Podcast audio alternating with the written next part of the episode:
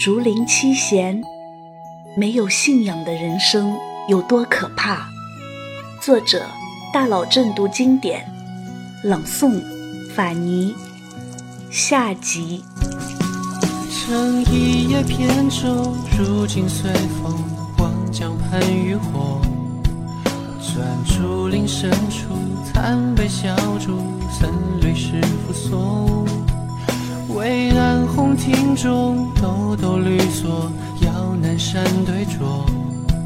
只千万风送，谁家有天心头？独揽月下萤火，照亮日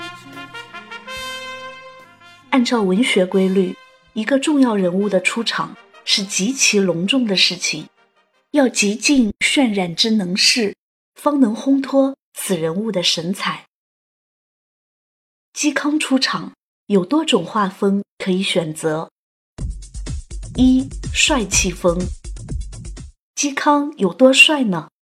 同时代的《晋书》这样记载：“人以为龙章凤姿，天质自然。”被鲁迅先生誉为名士的教科书《世说新语》这样形容他：“炎炎若孤松之独立。”其醉也，鬼娥若玉山之将崩。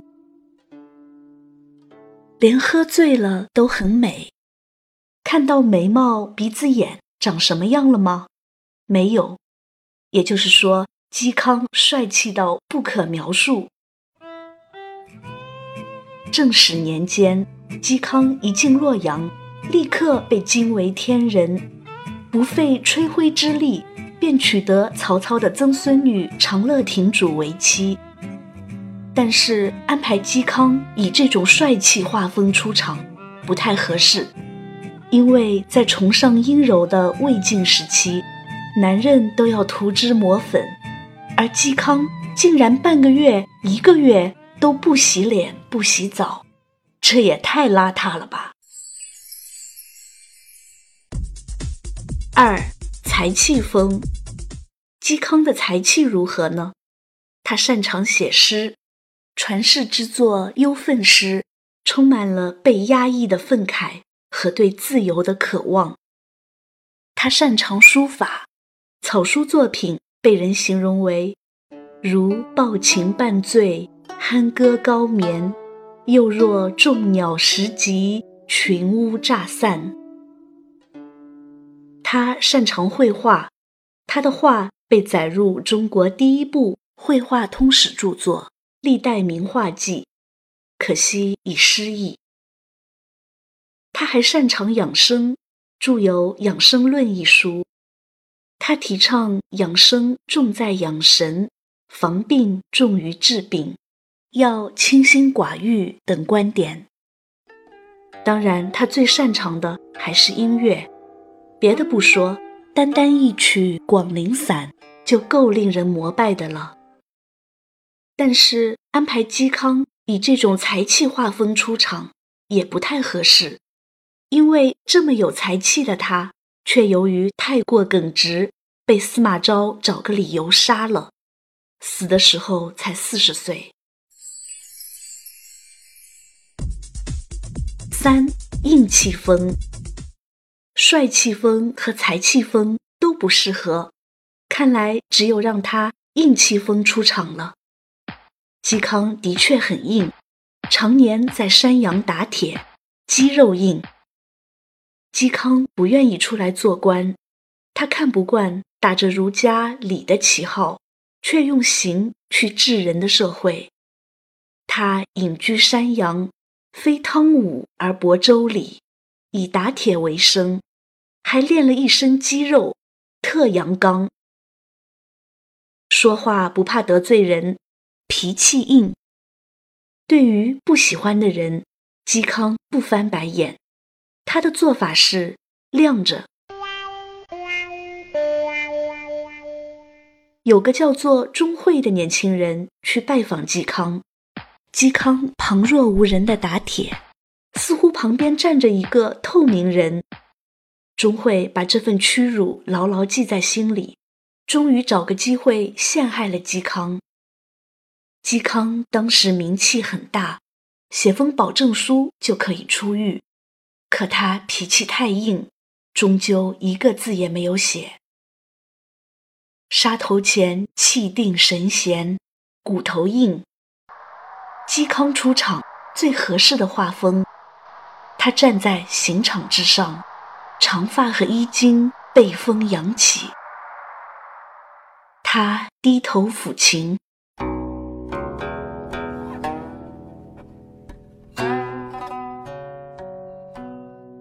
曲中，他对着断头台下为他请愿的三千太学生说：“广陵散于今绝矣。”凄美，悲壮。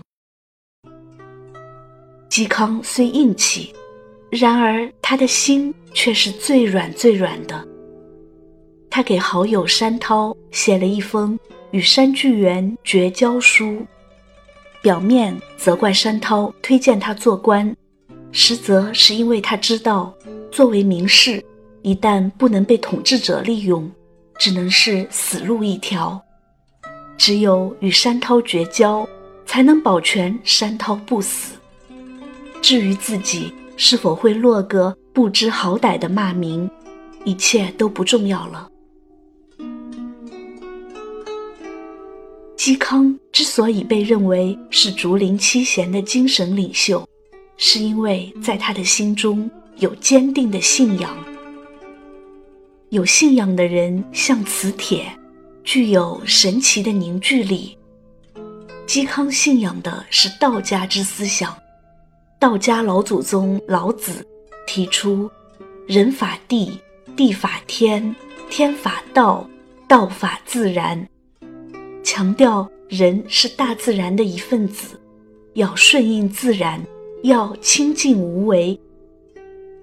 嵇康熟读老子的《道德经》，他提出一句口号：“越明教而任自然。”明教代表的是儒家所制定的三纲五常，自然代表的是道家所坚持的清净无为。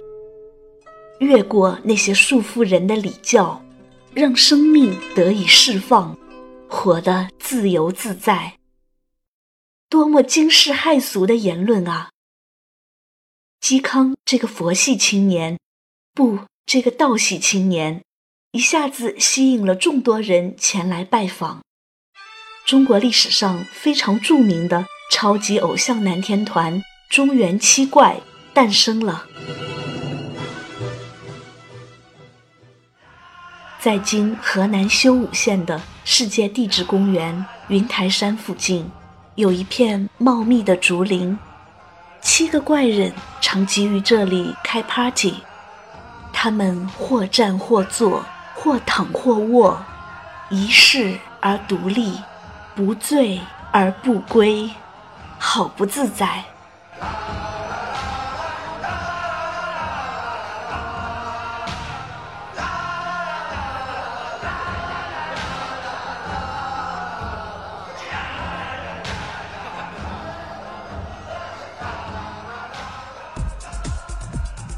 阮籍来了，竹林盘旋，把他黑暗的生活忽地豁开一道口子，光亮涌了进来。原来人一生最应该去追求的，就是学会尊重生命。母亲的葬礼上，有人来哭，阮籍拿白眼翻他：“你又不是真的伤心，装什么装？哭得伤心欲绝，就是孝顺吗？”守丧期间不吃肉就是孝顺吗？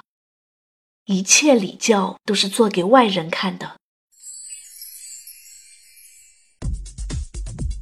山涛来了，他虽然并不信奉道家，对嵇康他们吃五石散这种所谓养生的药不以为然，可是他欣赏嵇康，欣赏阮籍，所以当老婆提出想偷偷看看。他的这两位朋友长什么样子，他也就答应了。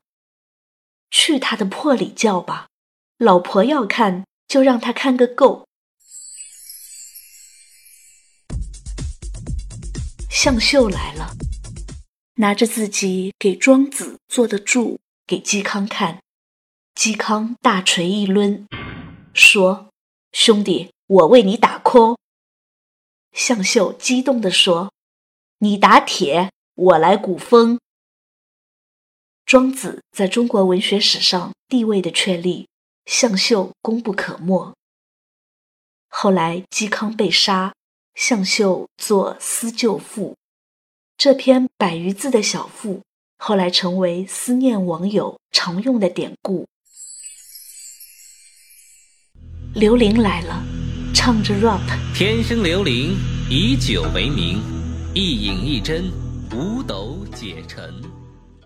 他个子很矮，然而在他唯一流传下来的《九德颂》里，却偏说自己是大人先生。怪不得他在屋子里裸体被来访者看见，他反而责备人家：“天是我的房子，屋子是我的裤子。”你为什么跑到我裤裆里来？他经常乘着路车，抱着酒坛，边行边喝，对仆人说：“死便埋我。”如此醉鬼，却懂得酒驾不安全，实属不易啊！阮咸来了，他是阮籍的侄子，在灭世礼教上。比阮籍有过之而无不及。母亲的葬礼尚未结束，他就和姑母的鲜卑族婢女发生了一夜情，硬是穿着孝衣，骑着驴把那姑娘追了回来。七月七晒衣服，人家晒绫罗绸缎，他却晒大裤衩。喝酒不用杯子，用大瓮。猪闻到香味来饮，他趴下就和猪抢着喝。他把从西域传来的琵琶由曲柄改成了直柄，这种乐器就叫阮弦，简称阮，一直流传到现在。他弹着阮，唱着歌：“我欲邀卿长漫舞。”青丝白发老人间，对我的人生就是如此自由。王戎来了，这个年龄最小的神童，六七岁时看到猛虎在笼子里咆哮，别人都吓跑了，他却说：“有笼子嘛，怕什么？”别的孩子都去摘路边树上的李子，他却不以为然地说：“若是这李子熟了，早被摘完了，还能等到现在？”果真，这李子是苦的。小神童长大后，却变成了吝啬鬼。女儿结婚送了礼钱，心疼肚疼；女婿还了回来才高兴。侄子结婚就送一件衣服。还要了回来，给自己家的李子挨个打孔，把核挖出来以后再去卖，因为怕人家偷偷去种。不过这个吝啬鬼对妻子倒挺好的，那时丈夫称妻子为亲，妻子却叫他亲亲，两人卿卿我我，经常头碰头的趴在床上一起数钱。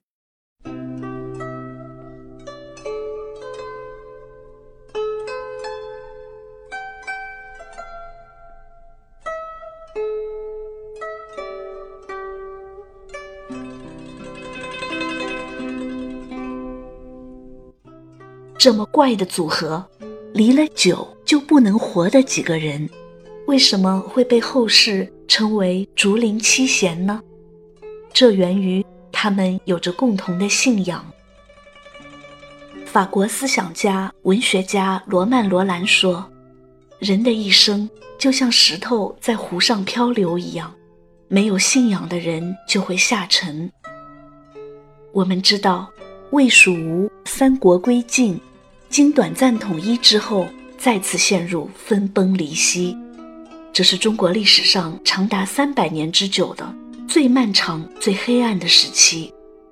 这个时期的人物，从正史、竹林到兰亭，魏晋名士特立独行、放荡不羁的行为风格，被称为魏晋风度。关于魏晋风度，一些人有多爱他，另一些人就有多恨他。有人说，那时候礼崩乐坏，名士们言行不羁，又热衷清谈玄学。漫游山水，以致误国误君误天下。也有人说，魏晋名士们挣脱了儒家礼教的束缚，竞相追求心性的自由和高旷的深情，这才是对生命最大的致敬。鲁迅先生则一针见血地指出，魏晋时代崇尚礼教的，看来似乎很不错。而实在是毁坏礼教、不信礼教的。表面上毁坏礼教者，实则倒是承认礼教，太相信礼教。作为魏晋名士的代表人物，竹林中的这七个怪人性格各异，但是他们惊喜地发现，所谓信仰，就是不断地去寻找答案的过程。他们找到了答案。那就是越明教而任自然，任自然不是生活邋遢、行为怪异、酗酒狂歌，而是看透了一切的随遇而安。他们做了中国精神史上最具魅力的一次远行，向内，他们发现了心性自由之美；向外。他们发现了山川自然之美，他们孤独地站在历史的云端，用他们的泪水、长啸和痛饮，对生命的价值和天地光阴做了最彻骨的一次追问。怪之所以被称为贤，是因为他们即使生活在历史上最黑暗的时代，也从来没有因此。而放弃对人生的信仰。其实每个人的心中都住着阮籍、嵇康或山涛们，因为他们找到了生命中的那束光。没有信仰的人生有多可怕？那就是不论外面的世界有多么光明，你的心中依然是一片黑暗。乘一叶扁舟，如今随风，望江畔渔火。转竹林深处，残杯小筑，僧侣诗赋所渭南红亭中，兜兜绿锁，遥南山对酌。千万风送，谁家有天心头？独揽月下萤火，照亮一纸寂寞。追忆那些什么？你说的爱我，花开后花又落。